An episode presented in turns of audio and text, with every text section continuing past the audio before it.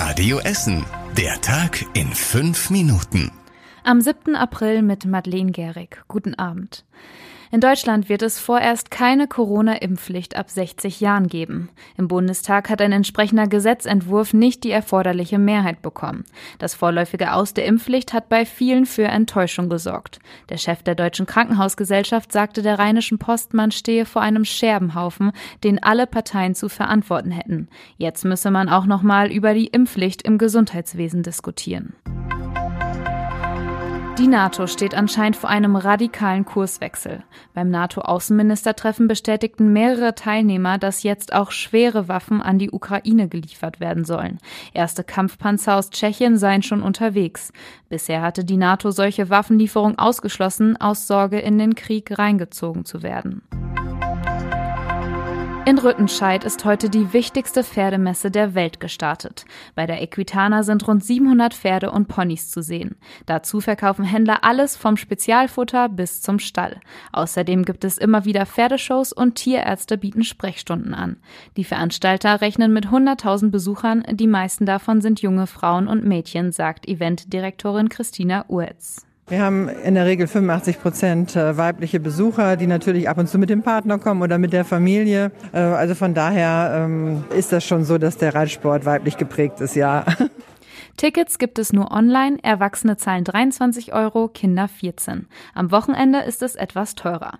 Die Equitana sollte eigentlich schon letztes Jahr sein, musste aber wegen Corona verschoben werden. Sie dauert bis nächsten Mittwoch. Was dann noch von der Messe übrig bleibt, sind rund 50 Tonnen Pferdemist. Eine Verfolgungsjagd ist heute Nacht in einer Baustelle geendet. Polizisten wollten an der Helenenstraße in Borbeck ein Auto anhalten, der Fahrer ist aber weggerast und über mehrere rote Ampeln gefahren.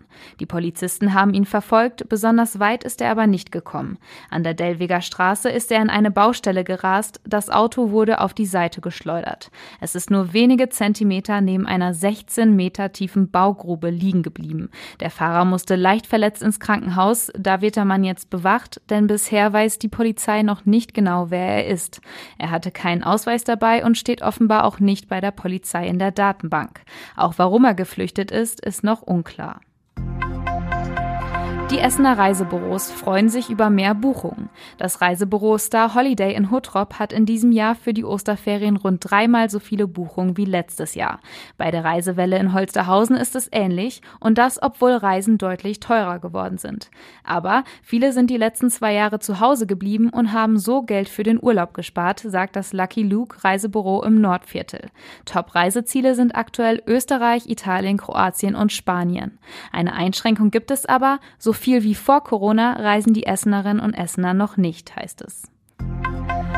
Wo wir schon bei den Osterferien sind, die Ruhrbahn fährt in den Osterferien ihren Fahrplan etwas runter. In den nächsten beiden Wochen fallen auf den Tramlinien 103 und 105 mehrere Fahrten aus, genau wie auf insgesamt neun Buslinien. Auch die Fahrten fast aller Einsatzwagen fallen aus. Die Ruhrbahn nutzt die Ferien außerdem für Gleisarbeiten auf der Linie 107. Da fahren auf der Strecke zwischen den Hauptbahnhöfen Essen und Gelsenkirchen Busse statt Bahn. Das gleiche gilt auf dem nördlichen Teil der Linie 108. Alle Details zu den Fahrplanänderungen findet ihr auf radioessen.de. Die Anmeldungen für den Essener Firmenlauf starten in diesem Jahr vergleichsweise schleppend. Der Lauf ist zum ersten Mal wieder fast ohne Corona-Einschränkungen und geht wieder mitten durch Rüttenscheid. Trotzdem sind nach einer knappen Woche erst 8000 Startplätze vergeben. Vor Corona waren alle 13.000 Plätze oft schon nach einigen Stunden weg. Die Veranstalter sind aber zufrieden mit dem Zwischenstand. Sie glauben, dass viele Firmen wegen der hohen Corona-Zahlen noch etwas zurückhaltend sind. Die Anmeldefrist endet auch erst Ende Mai und bis dahin werden wohl noch viele Firmen dazukommen, heißt es.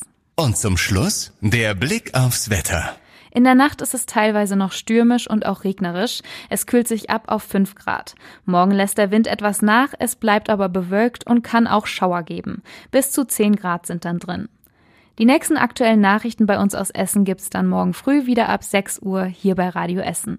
Macht euch einen schönen Abend und bis morgen.